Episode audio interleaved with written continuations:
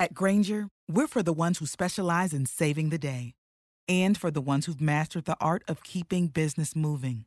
We offer industrial grade supplies for every industry with same day pickup and next day delivery on most orders, all backed by real people ready to help. So you can get the right answers and products right when you need them. Call, clickgranger.com, or just stop by. Granger, for the ones who get it done.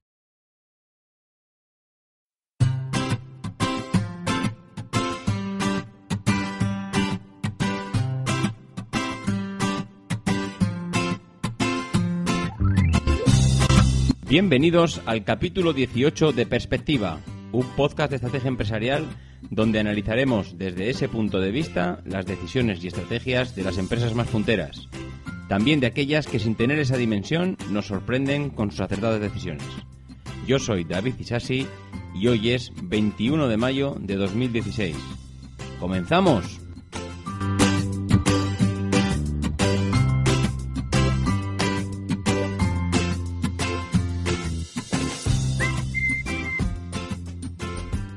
Hola a todos, ya estamos aquí otra semanita delante del micrófono a ver si conseguimos desmenuzar las noticias que han salido esta semana en, lo referente a, temas empresariales, a decisiones que están tomando las empresas y, bueno, nos entretenemos aquí por lo menos media horita hablando, hablando de todo esto, ¿no?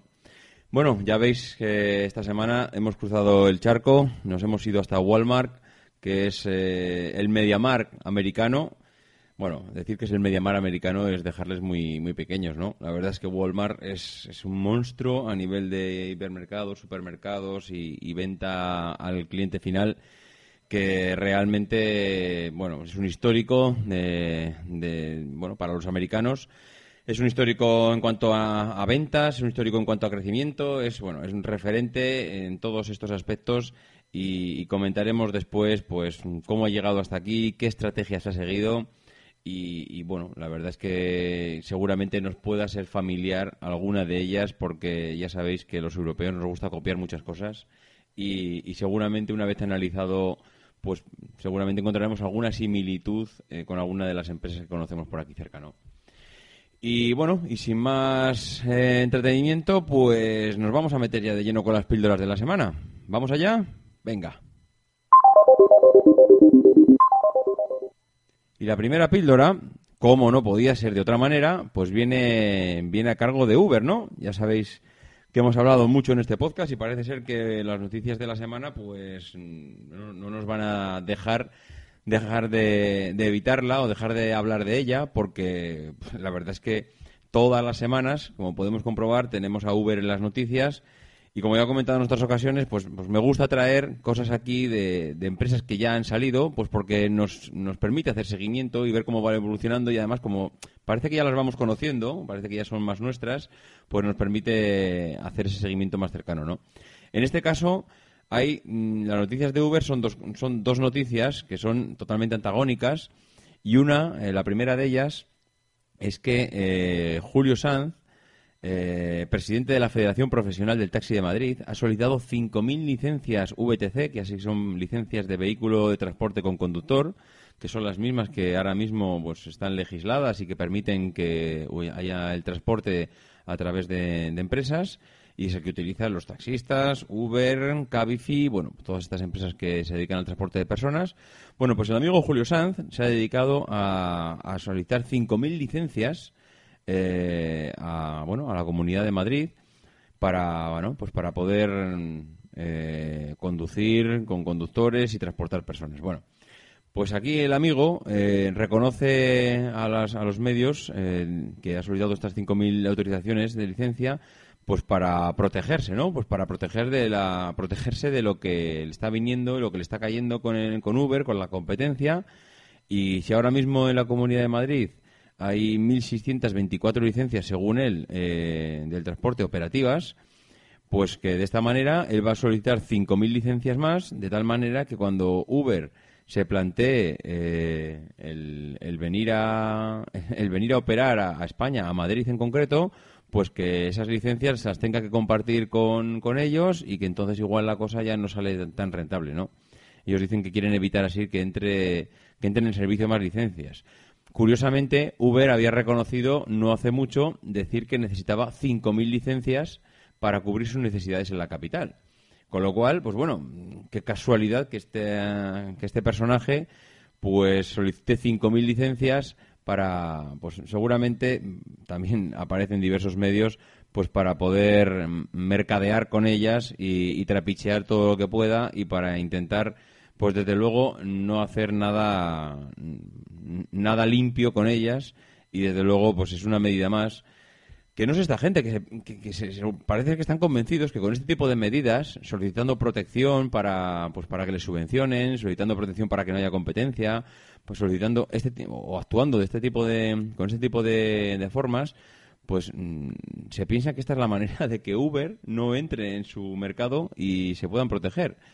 Mientras tanto, eh, Uber pues está tomando decisiones como que esta semana acaba de enseñar su primer vehículo autopilotado, ¿no? Es un servicio de transporte que ha anunciado que va a circular eh, por las calles de Pittsburgh recolectando información de mapas al mismo tiempo y que, bueno, eh, creo que me ha parecido ver que el vehículo es un Ford Fusion híbrido con miles de sensores, con radares, con escáneres láser, con cámaras de alta resolución y que, bueno, de momento va a ir acompañado con un, con un conductor que va a supervisar todos los trayectos y que, bueno, pues que parece ser que han elegido esta ubicación pues porque Pittsburgh no es una ciudad cualquiera, ¿no? Es una ciudad que, que parece ser que dispone de, mucha diversidad en cuanto a la tipología de calles. Eh, parece ser que mm, tiene diferentes climatologías, parece ser que bueno, pues lo mismo llueve, que lo mismo hace sol, que lo mismo hace viento, que bueno, puede ser interesante a la hora de analizar el funcionamiento de este tipo de, vehículos y que además tiene la Universidad de Kernis Mellon, que es especialista en proyectos de vehículos autónomos, ¿no? Entonces, bueno, pues mientras los amigos del taxista de Madrid y algún representante en concreto se dedican a, bueno, a hacer el tonto con pues, que si pido licencias, que si las gestiono, que si me apodero de todas las que puedo, pues para ponerle palos en la rueda a los demás. Mm, ya veis que los demás no se dedican a hacer este, tipo de tonterías y lo que se dedican es a, seguir avanzando, a seguir poniéndose lo más difícil y que para cuando se den cuenta, pues nuestros queridos amigos del taxi representados por quienes están representados estarán totalmente fuera del mercado y, se, estarán pensando que qué ha pasado durante estos cinco años para que nos encontremos eh, fuera de, un negocio que parecía que iba a ser eterno, ¿no? Bien, pues la segunda píldora de la semana es una píldora que, bueno, igual no habéis oído hablar mucho de esta empresa, ¿no? La empresa se llama Cángaros. Cángaros, Cángarus, no sé cómo se pronunciará exactamente, que, bueno, que salía esta semana la noticia que acaba de comprar una nueva empresa, ¿no? Y no sé si habéis podido seguir las, las decisiones y las noticias que han podido aparecer en prensa sobre, estas, eh, sobre esta empresa, sobre Kangaroos, porque tiene una estrategia muy concreta, que está basada en comprar fracasos de empresas. Es decir, todas aquellas empresas que, les va mal, que entran en pérdidas, que entran en concurso acreedores, que van a bajar la persiana porque literalmente no les sale rentable el negocio, pues porque están endeudadas, porque su producto no se vende, porque por lo que sea, eh, cuando entran en un proceso de liquidación llega Kangarus y las compra. Eh, no es ni una ni dos. Eh, Kangarus es una empresa, de, bueno, o venía siendo una empresa de calzado toledana que, que, bueno, que en los últimos tres años se ha hecho con la compra de decenas de marcas, porque además no compra empresas mm, desconocidas, compra marcas. Y, marcas, bueno, que, igual Kangarus mm, no es muy reconocible, pero seguro que a todo el mundo nos suena la marca con el Tapioca. Todo el mundo nos puede sonar la, marca de Boto y Lomba, la marca eh, El Caballo.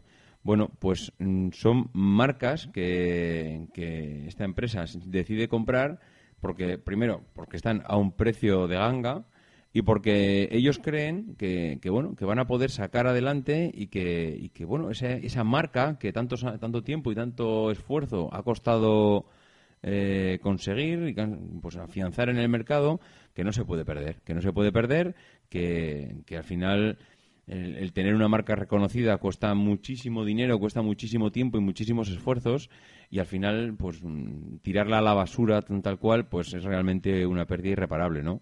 Eh, ahora mismo, pues eh, la última adquisición que han, que han realizado es de la marca Aita, que bueno, llevaba desde septiembre en concurso de acreedores con un pasivo de 4,5 millones de euros y bueno, pues parece ser que, que la han incorporado a su, a su red de distribución y, bueno, los planes de la compañía pues pasan por mantener pues, todos los puntos de venta abiertos e incluso dedicarle un 40% de los espacios a promocionar otras marcas del grupo. Es decir, compro una tienda, pero no le dedico todos los esfuerzos a, la marca como que venía ahora mismo operando en esa misma tienda, ¿no? sino que dedico a, mm, reservar un espacio dentro de la tienda a mis otras marcas de tal manera que pueda, provocar una sinergia entre todas y que potenciar esa imagen de marca global, ¿no?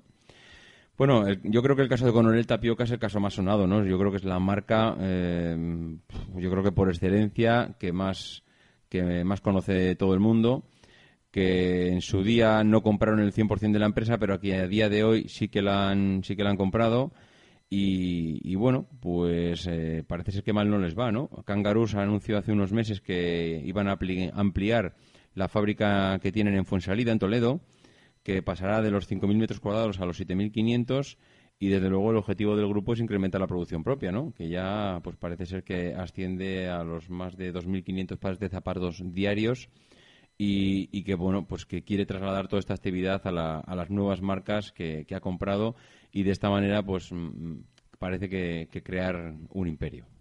La verdad es que me parece realmente interesante este tipo de estrategia. No es algo que hasta ahora viniésemos conociendo mucho, el, comprar empresas que están en proceso de liquidación y que por cuatro duros eh, al final consigues una, una marca ya potente en el mercado y seguramente con ese tipo de estrategia eh, no será la última vez que, hablaremos de ellos por aquí porque volverán a ser noticia seguramente en breve. Bueno, la tercera píldora de la semana, pues viene de la mano de Nokia, ¿no? Que parece ser que es el es, como los animales, ¿no? Que es que tropiezan dos veces en la misma piedra.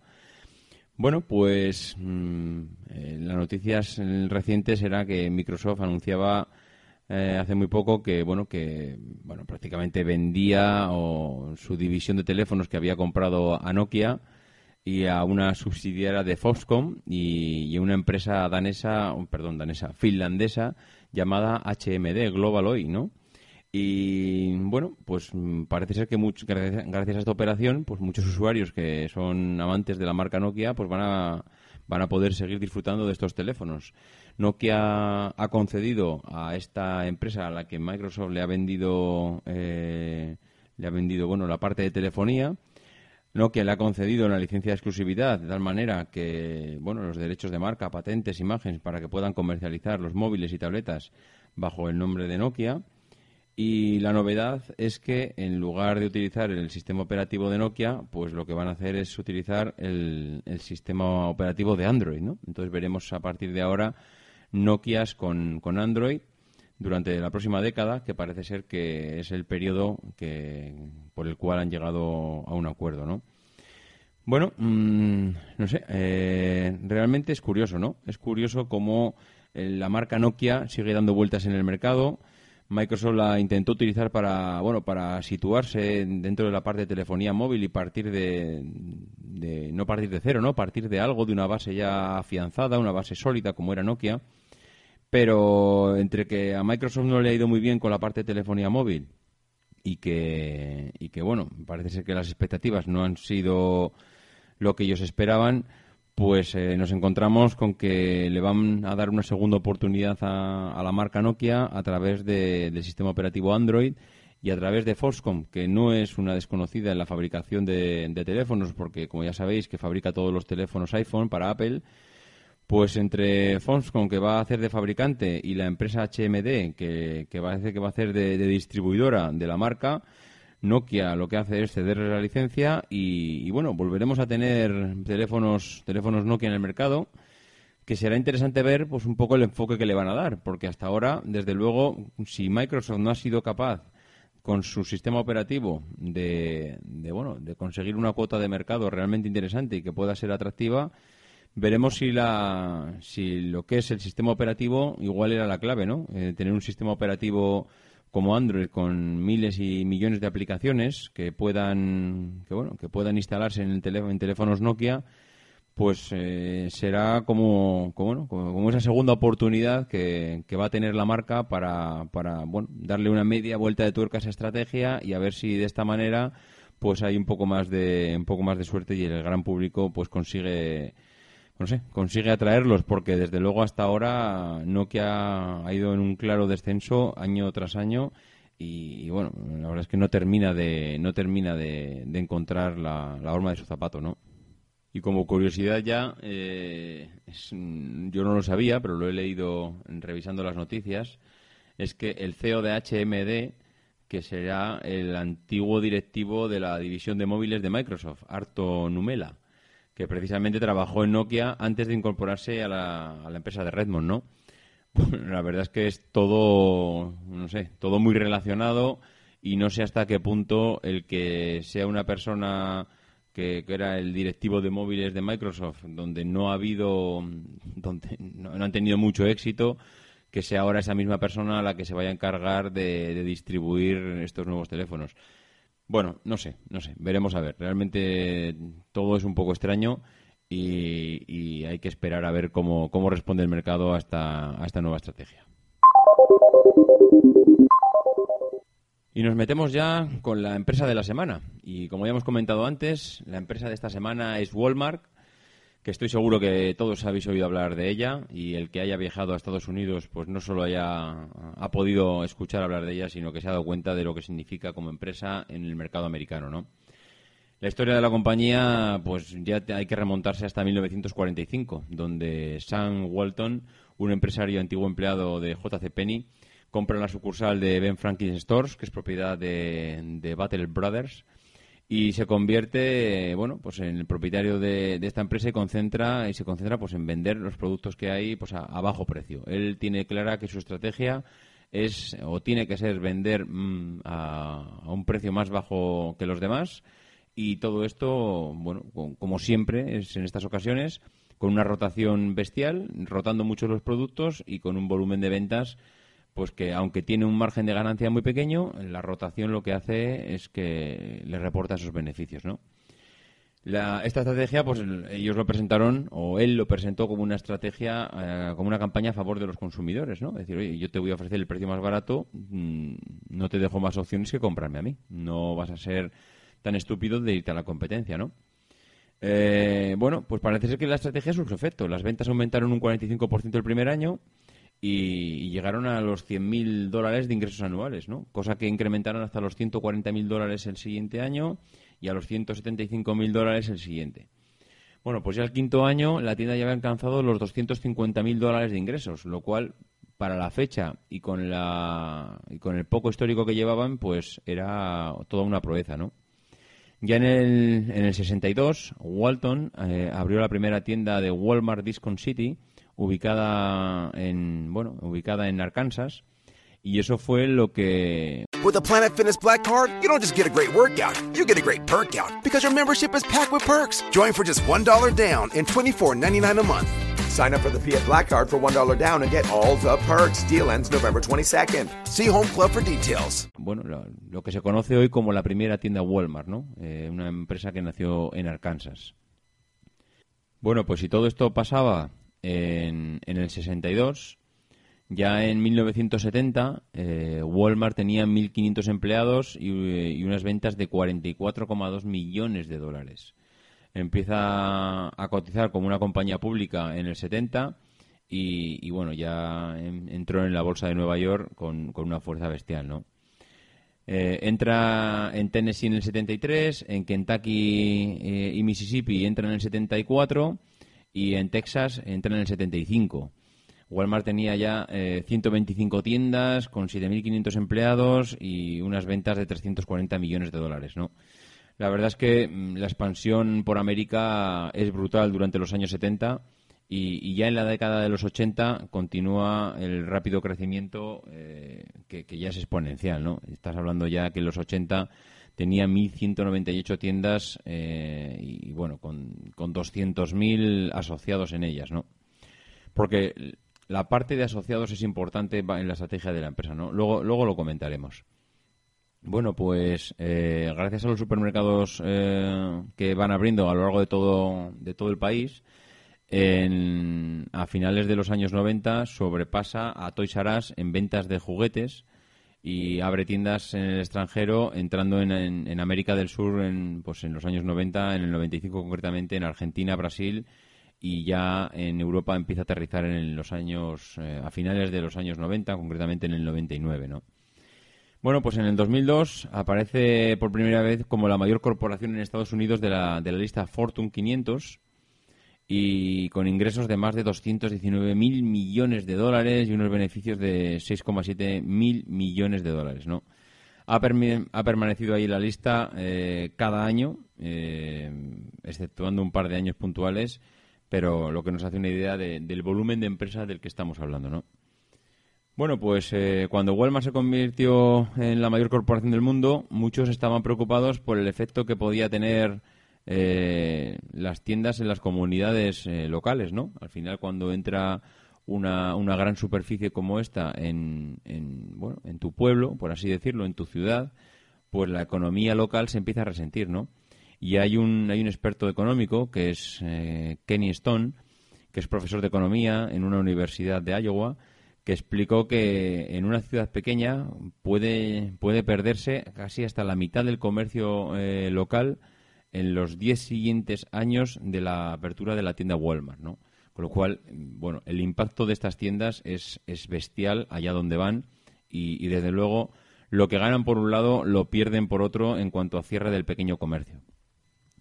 Bueno, pues eh, en el 2011 la empresa empieza a modernizarse y aplicar nuevas tecnologías. Eh, anuncia que está probando, ellos, está probando ya nuevos sistemas de entrega a domicilio, lo que ellos llaman el Walmart to Go, y donde los clientes ya pueden hacer pedidos por internet y eh, ya pedidos además de, pues, comestibles, artículos para el hogar, etcétera, ¿no? Y ya en el 2012 Walmart lanza su primer servicio de suscripción de correo que le llama Goodies cuyos clientes lo que hacen es pagar una suscripción de 7 dólares, eh, bueno, pues por probar, ¿no? Por muestras. Eh, lo que hacen es, es un sistema de decir, yo, yo te pago 7 dólares y tú me entregas artículos nuevos cada mes para que yo los pruebe. Realmente es un sistema que no, que no había conocido hasta ahora, pero que parece ser que, bueno, pues que lo, lanzaron en el 2012 y no les ha ido tan mal con ello, ¿no? Bueno, pues, eh, ¿cuál es la estrategia de Walmart, no? ¿Cuál ha sido eh, la estrategia que les ha llevado a ser el monstruo comercial que, son. Bueno, pues ellos tienen eh, ellos tienen negocios en formatos diferentes en lo que es la tienda al por menor. Tienen tiendas de gran distribución, tienen supermercados o hipermercados, tienen tiendas de mercancías generales, tienen bodegas, tienen tiendas cash and carry, tienen clubes de membresía, tienen tiendas de indumentaria, de descuentos, restaurantes, bueno, eh, tienen diferentes tipos de tienda. Al final, lo que han hecho es establecer, mm, pues como, como si recordáis, lo que fue, lo que ha sido la estrategia de Inditex, ¿no? Inditex que hizo establecer diferentes tipologías de tiendas en función del cliente que va a comprar a cada una de ellas y Walmart hizo algo muy similar, que es establecer diferentes tipos de, centro comercial o de supermercado en función de la ubicación o de la población que había en cada sitio. De tal manera que tienen los Walmart Discount Stores, que son grandes almacenes de descuento, de tamaños mm, descomunales, ¿no? Estamos hablando de, superficies de 20.000 metros cuadrados, que, bueno, al final yo creo que pueden asemejarse también a los grandes centros comerciales que, conocemos en las grandes ciudades de España, ¿no? Los Madrid y Barcelona, donde hay centros comerciales pues descomunales, ¿no?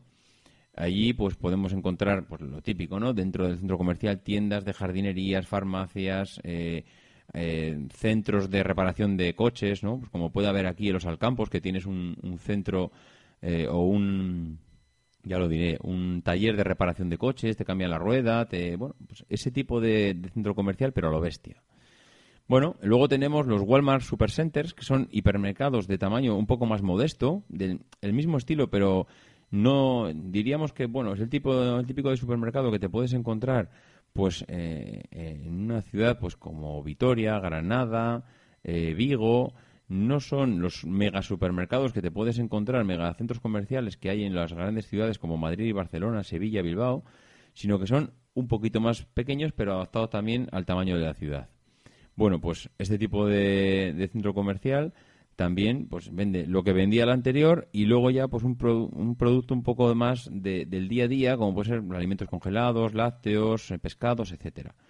Luego tienen otro tipo de tienda que es la Walmart Market, que es la típica tienda de ultramarinos de, de la zona, del barrio, donde del barrio no entendido como la tienda de abajo de tu casa, sino ese pequeño centro comercial que tienes mm, que da que da servicio pues a 10.000, 15.000 habitantes, que está más o menos cerca, que tiene prácticamente de todo, que no tiene las tiendas alrededor como tienen los grandes hipermercados, pero que da servicio también a un poco a, los, a los pequeños barrios y cuando digo pequeños mm, no tan pequeños, a ver si me a ver si me explico. Eh, bueno, pues eh, aparte de estas tres tipos de tiendas, tienen otra que le llaman Walmart Express, que es un tipo de tienda diferente, con unos descuentos ya más pequeños, con una gama de servicios, eh, que lo mismo, que diría que es un poquito más eh, exquisito, ¿no? No sé si habéis podido ver en algunas tiendas de Carrefour Express que existen pues, por todo el país, que son un poco más selectas, donde el cliente no busca tanto el, precio, sino un poquito más de, de, selección en el producto ¿no? y de calidad. Bueno, y luego tienen otra eh, otro tipo de tienda que son las Sam's Club, que es un, bueno, pues clubes de, almacenes, ¿no? Al final es eh, prácticamente un supermercado donde llega el eh, donde llega el, el, camión y prácticamente con el palete lo baja, te lo deja ahí y de ahí te lo de ahí te lo llevas, ¿no? Este tipo de, de tiendas, además, son tiendas de las que tienes que ser miembro. No puedes no puedes comprar si no eres miembro y socio de la tienda, ¿no? Es como si no tienes la tarjeta de mi supermercado, no puedes comprar en mi supermercado. Bueno, y aparte de esto, pues tenemos a Walmart Internacional, que son aquellos, eh, bueno, todos estos centros que han ido abriendo pues por Europa, no tanto por Europa, más bien por América, América Latina, eh, Sudamérica, pues porque realmente aquí en Europa han tenido alguna experiencia eh, y no les ha ido tan bien. De hecho, en, en, Alemania entraron y tuvieron que cerrar, bajar la persiana y marcharse porque realmente la experiencia no fue, no fue todo lo buena. Desconozco el, motivo eh, de, que no cuajaran en, en Alemania, pero parece ser que no, que no les funcionó.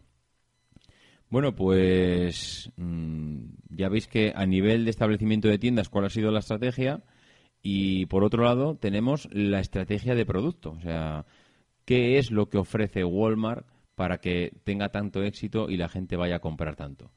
Bueno, pues ellos, eh, hay una estrategia de la compañía que le llaman Pockets, que es P-O-C-K-E-T-S, que, que nos lo podríamos traducir al final como precio, operaciones, cultura, promoción de productos clave, control de gastos, talento y servicio.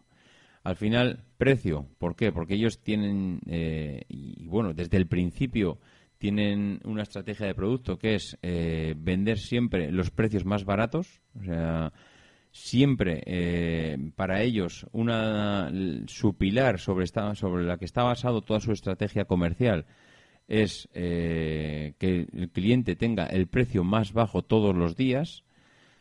Esto, pues, eh, que parece una obviedad, para ellos mm, ha sido una, una, estrategia sobre lo que ha pilotado todo su negocio y, y, que está basado en algo muy sencillo, ¿no? Al final, tú tienes un, tú tienes un negocio en el que habitualmente puedes hacer ofertas. Ya sabéis que los, supermercados y los centros comerciales hacen ofertas. Pues el viernes hacemos oferta en pescado, los martes hacemos oferta en carne.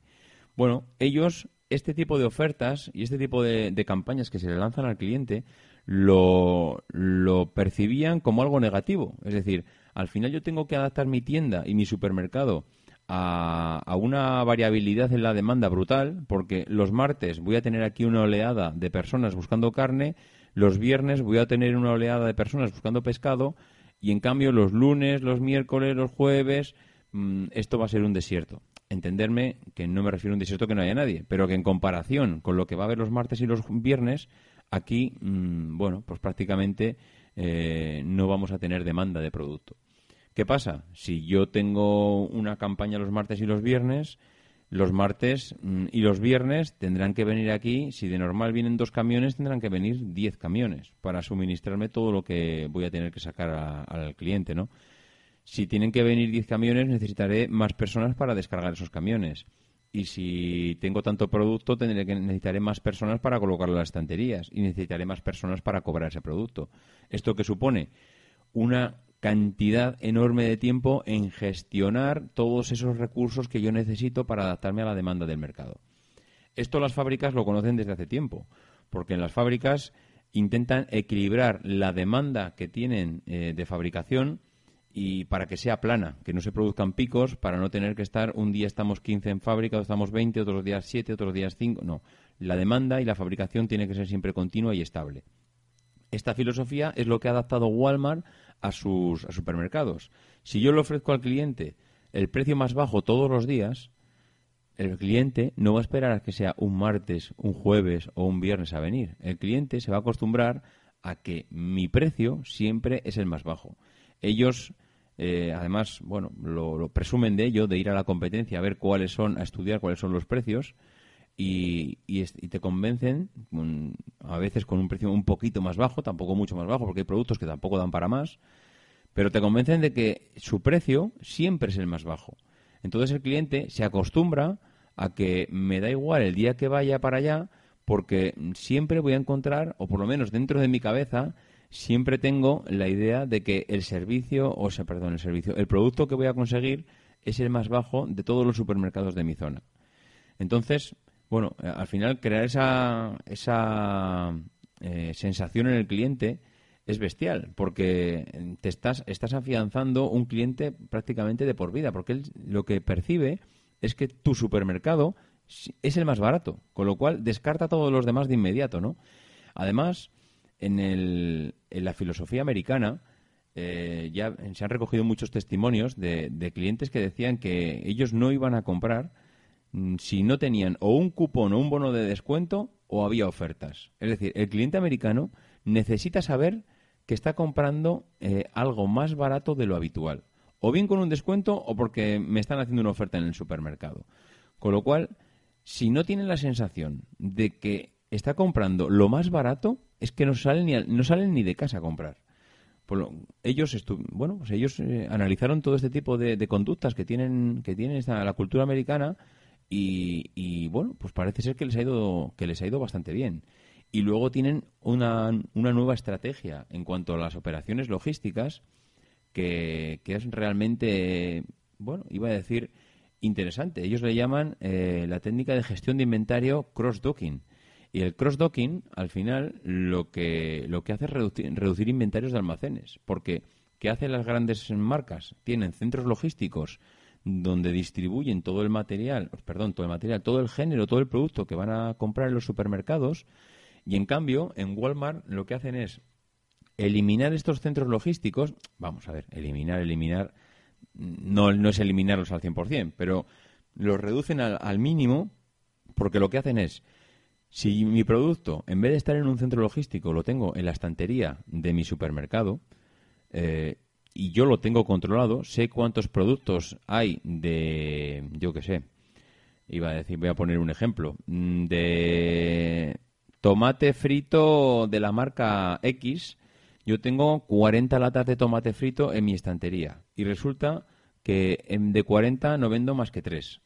Y en cambio, en el pueblo de al lado eh, hay una demanda bestial de tomate frito y, ahora pues la gente está pidiéndolo como locos. Entonces, ellos no hacen, llaman a su centro logístico para que les suministre el, el, producto, ¿no? Lo que hacen es llamar al supermercado que no está vendiendo ese producto para que de esas 40 o 35 latas que le queden, le, le, mande lo que ellos estimen que va a sobrar y que van a tirar a la basura. Con lo cual, lo que hacen es un movimiento de stocks en supermercados que reduce mucho el espacio y la reserva y la gestión en centros logísticos, que es muchísimo más caro y muchísimo más costoso en desplazamientos y en superficies de metros cuadrados que al final tienen un coste, un coste bastante elevado, ¿no? Bueno, pues ya veis que eh, basándose en tres estrategias claves, que es el tipo de negocio que ellos abren, más el, el tipo de, de estrategia de, de, de, precios bajos, de tener siempre el precio más el precio más bajo todos los días, más a una estrategia de logística, de movimiento del producto interno, para no para no tener unos centros logísticos y de stocks bestiales que al final no son más que inmovilizados de producto que, financieramente tiene un coste pues importante, pues han conseguido pues ser lo que conocemos hoy, no tanto los europeos, pero sí los americanos, que es pues la, empresa referente, yo diría que junto con Amazon, de lo que es de la venta de, bueno, la venta al cliente final de, productos, ¿no? Bueno, y, y, esto va a ser todo por hoy. Hasta aquí vamos a llegar. Espero que la empresa de la semana os haya parecido interesante. Eh, como siempre, despedirme eh, agradeciendo a las personas que, que, hacen reseñas en iTunes, que esta semana ha sido Anorfree, Litten Sherman y Apple. Y bueno, pues no sé, animaros. Esta semana ha habido menos reseñas. Animaría a que me hagáis alguna porque, porque si no me quedaré solo y desamparado. Bueno, pues eh, como siempre, muchas gracias a todos. Eh, cualquier duda, consulta que tengáis, ya sabéis dónde encontrarme, davidisasi.mac.com o en Twitter arroba maxatiné. Nos escuchamos la semana que viene y no dejéis de intentar ser uno de esos locos que hacen lo imposible por cambiar el mundo. Because the people who are crazy enough to think they can change the world are the ones who do.